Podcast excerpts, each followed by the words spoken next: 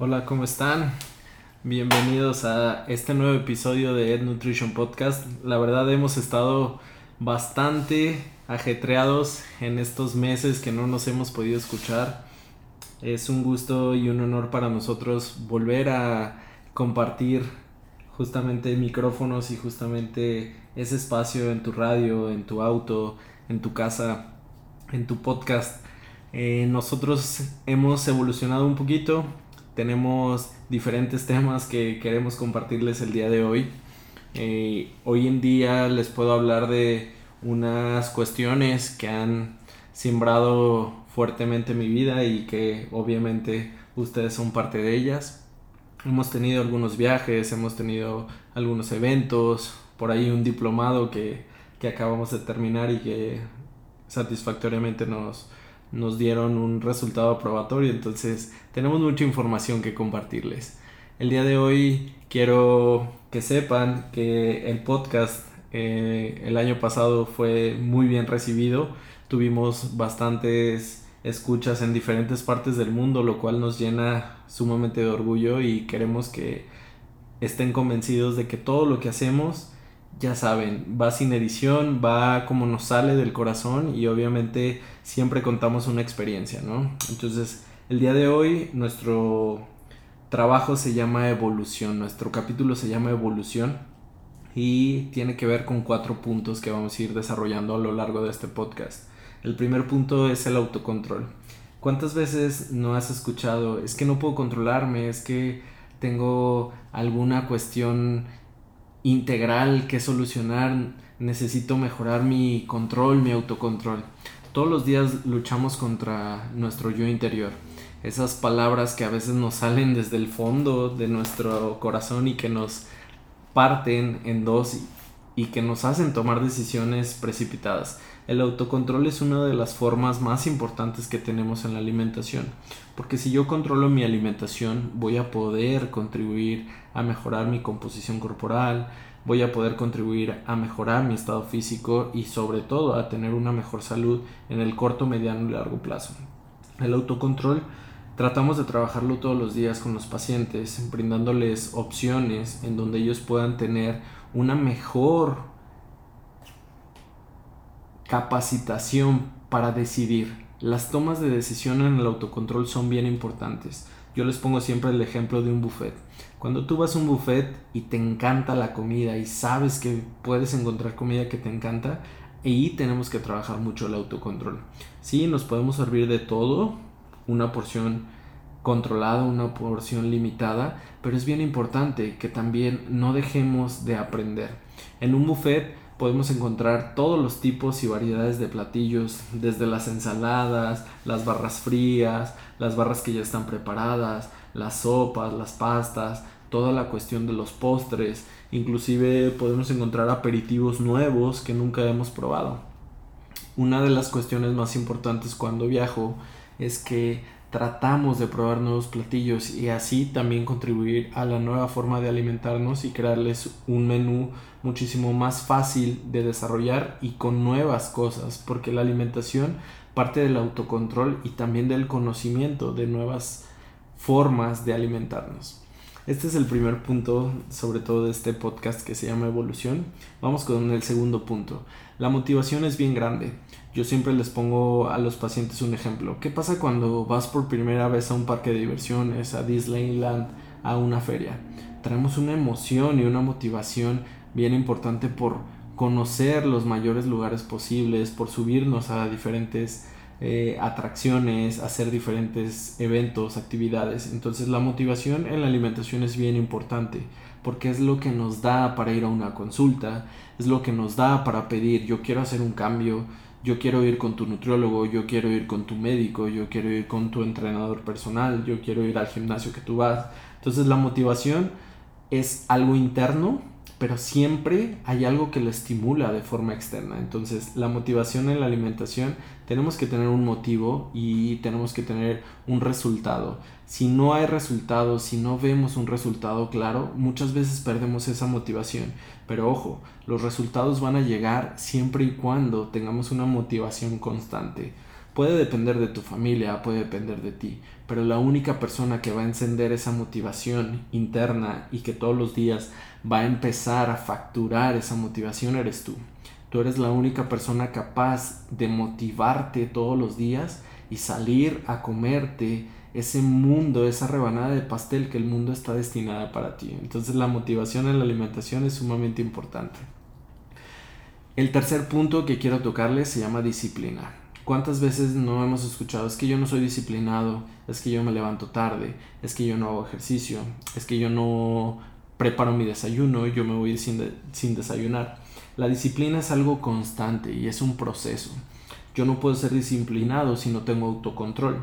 Yo no puedo ser disciplinado si no me motivo y yo no puedo ser disciplinado si no busco una forma de vida. Entonces la disciplina va de la mano de una forma de vivir, de una forma de subsistir y por ende viene de una forma de un objetivo. Si yo no me planteo los objetivos, difícilmente voy a encontrar una disciplina en mi vida. Entonces, podemos practicar diferentes disciplinas como la disciplina del amor, podemos practicar la disciplina de la amistad, pero la disciplina de la alimentación tiene que ver mucho con texturas, con formas, con colores, con saber cuánto es lo máximo que yo puedo alimentarme de tal alimento, porque la disciplina conlleva un resultado y ese resultado puede ser muy bueno o lo puedes juzgar como muy malo, pero siempre la disciplina nos lleva a saber si nos portamos bien o nos portamos mal. Entonces siempre es bien importante que no te fijes en lo hice bien, lo hice mal, me porté bien, me porté mal. La disciplina tiene que ver con hice un porcentaje de avance de mi plan de alimentación. ¿Qué porcentaje? Siempre les pregunto yo en, la cita o en sus citas o en nuestros, nuestras charlas de la consulta. ¿Qué porcentaje fuiste tan disciplinado? ¿Qué porcentaje te apegaste al plan de alimentación? Entonces, con base en eso podemos trabajar la disciplina, pero les voy a dar un tip. Cuando tú te sientas perdido y no sepas por dónde empezar, siempre empieza por el yo yo dónde estoy parado en este momento, yo qué quiero hacer, yo qué quiero comer, yo qué quiero mostrarle al mundo, cuál es mi versión en este momento. Y siempre que nos pasa en cuanto a la disciplina con un paciente que nos dice, es que yo no soy nada disciplinado. Entonces, para aceptar esta versión que eres, necesitas aceptar que tienes una condición a lo mejor de sobrepeso, que tienes una condición a lo mejor de un padecimiento, una enfermedad. Me han llegado pacientes nuevos con diabetes y no sabían que lo tenían. Entonces, partiendo de la base de la disciplina, que yo acepto mi enfermedad o mi padecimiento, parto de ahí para empezar a trabajar y no quedarme en el mismo punto. Qué feo es quedarnos en el mismo lugar cuando ya tenemos un diagnóstico. Claro que no me va a pasar absolutamente nada si yo trabajo todos los días por evitar que esa enfermedad sea grave, por evitar que ese padecimiento se convierta en una complicación. Entonces es bien importante que pongamos un contexto, que la disciplina se trabaja todos los días. No hay forma de no ser disciplinado si yo no trabajo todos los días. Por otro punto, el cuarto, y con este vamos a cerrar este episodio, la evolución. Si yo trabajo todos los días por evolucionar, mi autocontrol, mi motivación, mi disciplina me va a llevar a otro lugar, voy a trascender. Recientemente les voy a platicar el caso de un paciente que nos ayudó mucho a entender cómo la evolución de una persona es constante y no se queda en el mismo lugar desde que empieza a cambiar la forma de alimentarse. La evolución de este paciente fue muy clara.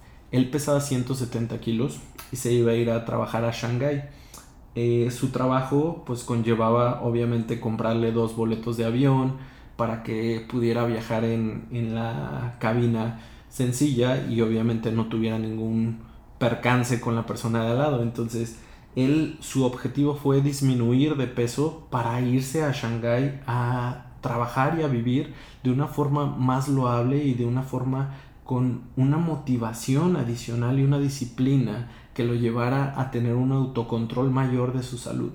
Empezamos en 176 kilos. Para el primer mes él ya se había disciplinado en iniciar con la actividad física y de la mano del entrenador y de lo que estaba haciendo empezó a hacer un cambio y este cambio se notó en la primera consulta. Para la primera consulta ya había perdido 11 kilos, ya traíamos 165, habíamos pasado de una talla triple XL y él empezaba a motivarse y sus amigos que también empezaban a venir a consulta decían, wow, es que vemos la evolución y creemos que todo esto puede ser constante. Para no hacerles una historia tan larga, al tercer mes él ya pesaba 140 kilos, entonces su evolución fue constante y él no decidió quedarse en ese momento. Eh, a los seis meses de que iniciamos el control nutricional y la evolución de este paciente fue tan notable que ya a los seis meses ya tenía un peso de 118 kilos y por lo tanto él ya podía viajar en una cabina sencilla, en un asiento sencillo y obviamente esto fue una motivación bien grande. A los seis meses tuvo que partir, todavía seguimos en contacto con este pacientito y obviamente ahora en 2023 en este año ya pesó muchísimo menos. Entonces está pesando abajo de los 100 kilos y eso es una motivación bien grande que tenemos para todos nuestros pacientes. El peso es un número, no te fijes en el número, fíjate en la evolución que estás haciendo todos los días. Hoy queremos agradecerles por escucharnos. Este nuevo capítulo estará pronto en más plataformas. De hecho, Recientemente hicimos el enlace ya también con Amazon para que lo puedan escuchar. Entonces nos da muchísimo gusto que ya estemos en las plataformas de Apple, de Spotify.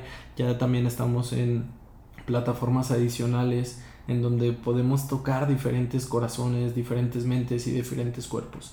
Queremos agradecerles muchísimo por habernos escuchado después de unos mesecitos de descanso, de mucho trabajo de verdad y esto sigue, esto no para. No queremos hacer un número por hacer número o decir voy a hacer un episodio al mes. Queremos que cuando realmente ustedes se sientan identificados y quieran escucharnos, busquen siempre retribuirnos esa información. Oye, yo quiero que hablemos de esto, quiero que busquemos este tema nuevo. Entonces, agradecemos todos sus comentarios que nos han hecho llegar Queremos que sepan que este podcast es para ustedes y el Nutrition Podcast va a seguir fomentando una buena línea en cuanto a su salud.